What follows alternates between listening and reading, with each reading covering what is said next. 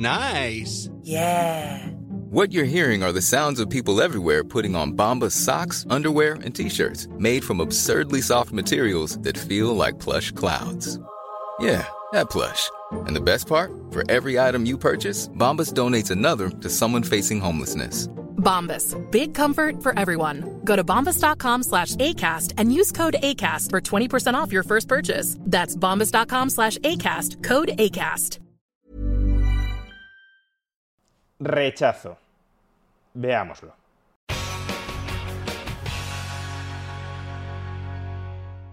Los chilenos han rechazado de manera contundente la propuesta de nuevo texto constitucional.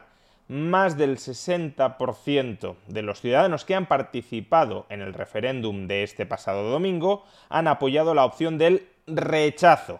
O dicho de otra manera, los ciudadanos que apoyaron la propuesta de nuevo texto constitucional ni siquiera llegó al 40% del total. En ocasiones anteriores en este canal ya explicamos por qué la opción más sensata, más razonable, más lógica en este referéndum era rechazar esa propuesta de texto constitucional, básicamente porque la propuesta no era como tal una constitución. Las constituciones deberían tener como objetivo restringir, limitar al poder político, y lo que hacía esta propuesta de constitución, afortunadamente ya difunta, no era restringir, no era constreñir, no era limitar al poder político, sino más bien al contrario, habilitar al poder político, extender su capacidad de interferencia sobre la sociedad civil sin prácticamente ningún tipo de cortapisa. Lo que hacía no era quitarle poderes al poder político, sino darle todavía más poderes, empujarle para que ejerza esos poderes en su ensoñación de transformación ingenieril de la sociedad chilena. Y quizá algunos de los muchos chilenos que pese a todo han apoyado la propuesta del nuevo texto constitucional no vean con tan malos ojos esta idea de que el gobierno de Gabriel Boric tenga más poderes para aplicar, para ejecutar, para implementar su agenda política. Recordemos a este respecto que Giorgio Jackson, uno de los principales componentes del gabinete de Boric, ya reconoció que sin la nueva constitución sin la aprobación de este nuevo texto constitucional, gran parte o buena parte del programa electoral de Boric no podía salir adelante. ¿Por qué? Porque la constitución vigente restringe, constriñe la capacidad del Poder Ejecutivo para hacer muchas de las cosas que a Boric le gustaría hacer en la sociedad chilena. Es decir, no le dota de tanta capacidad ejecutiva, de tanta capacidad intervencionista como la que necesita para interferir, para entrometerse en la vida privada de los chilenos. Y como digo, quizá quienes han apoyado este ya difunto texto de nueva propuesta constitucional consideren que no está tan mal que Boric tenga más poderes. Pero esas personas deberían también plantearse qué sucedería en Chile, qué terminaría sucediendo en cualquier caso en Chile, si dentro de varios años, con una constitución que dota de más poder político a la clase dirigente, a la clase gobernante, si dentro de unos años llega al poder una opción política que frontalmente detesten y que incluso consideren peligrosa para sus libertades.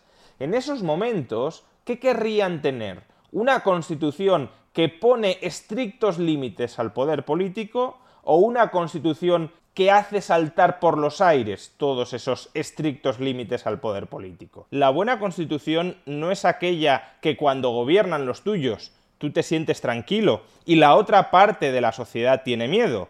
La buena constitución es aquella que cuando no gobiernan los tuyos no te hace sentir miedo. Y no te hace sentir miedo porque es una constitución que garantiza tus derechos y tus libertades fundamentales frente al poder político.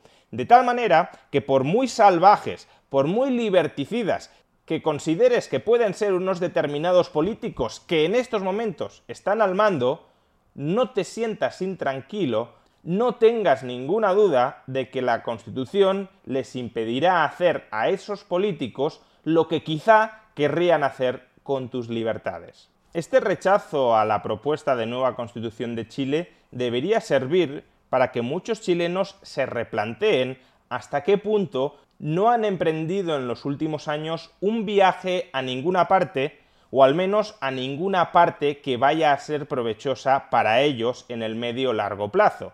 Como fruto de un descontento social frente a un gobierno, dicho sea de paso, bastante nefasto, muchos chilenos se convencieron de que la solución para muchos de los males que estaban sintiendo en esos momentos era reinventar la sociedad desde cero, hacer una tabla rasa institucional para disfrutar de un nuevo comienzo.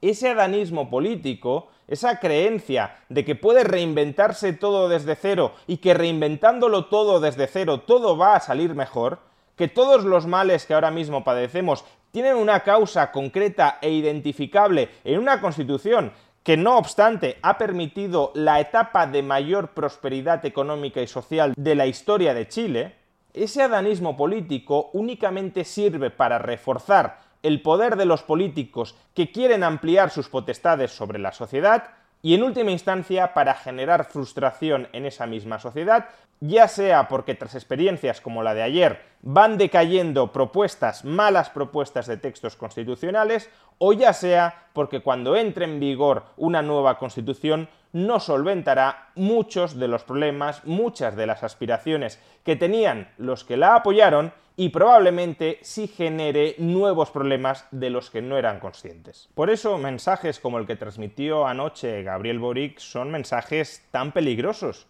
porque lo que hacen es plantear la necesidad de un proceso constituyente permanente en Chile hasta que los chilenos terminen tragando con algún nuevo texto constitucional con el que queden satisfechos no ya los ciudadanos, sino la clase política. El segundo mensaje del pueblo chileno es que no quedó satisfecho con la propuesta de constitución que la Convención le presentó a Chile y por ende ha decidido rechazarla de manera clara en las urnas. Esta decisión de los chilenos y chilenas exige a nuestras instituciones y actores políticos que trabajemos con más empeño con más diálogo, con más respeto y cariño, hasta arribar a una propuesta que nos interprete a todos, que dé confianza, que nos una como país. Los chilenos y chilenas han exigido una nueva oportunidad para encontrarnos y debemos estar a la altura de este llamado. Fijémonos en el absoluto non sequitur en el que incurre Gabriel Boric Gabriel Boric dice, los chilenos han rechazado rotundamente esta propuesta constitucional en las urnas. Eso queda bastante claro. Pero acto seguido dice, y por tanto, este rechazo nos exige a los políticos que trabajemos de manera más enérgica en elaborar una nueva constitución. No, el rechazo no exige que trabajéis con más energía en elaborar una nueva constitución. El rechazo es rechazo y punto las razones que han llevado a cada chileno a votar rechazo, si porque rechaza y quiere una nueva constitución, si porque rechaza y no quiere ninguna nueva constitución, si rechaza porque quería una nueva constitución pero ahora se ha dado cuenta de que es mejor no continuar por ese camino, esas razones tú no las conoces y sin embargo las estás reinterpretando en tu conveniencia política, que es la conveniencia de ampliar tu poder o el de tus sucesores políticos. Por ello es que me comprometo a poner todo de mi parte para construir en conjunto con el Congreso y la sociedad civil un nuevo itinerario constituyente que nos entregue un texto que, recogiendo los aprendizajes del proceso, logre interpretar a una amplia mayoría ciudadana. Y sé que en eso todos y todas nos van a acompañar.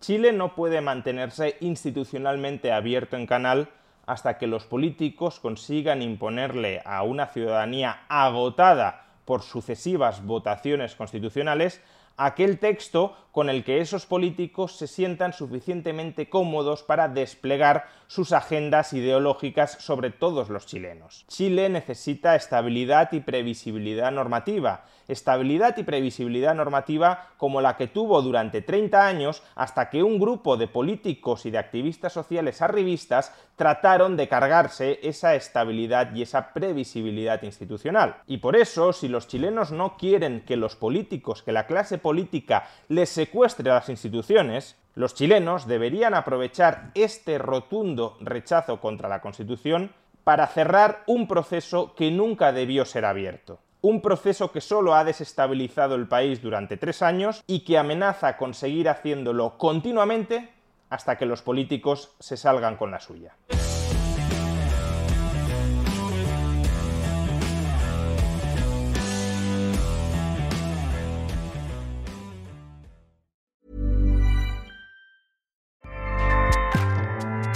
ACAST powers the world's best podcasts. Here's a show that we recommend.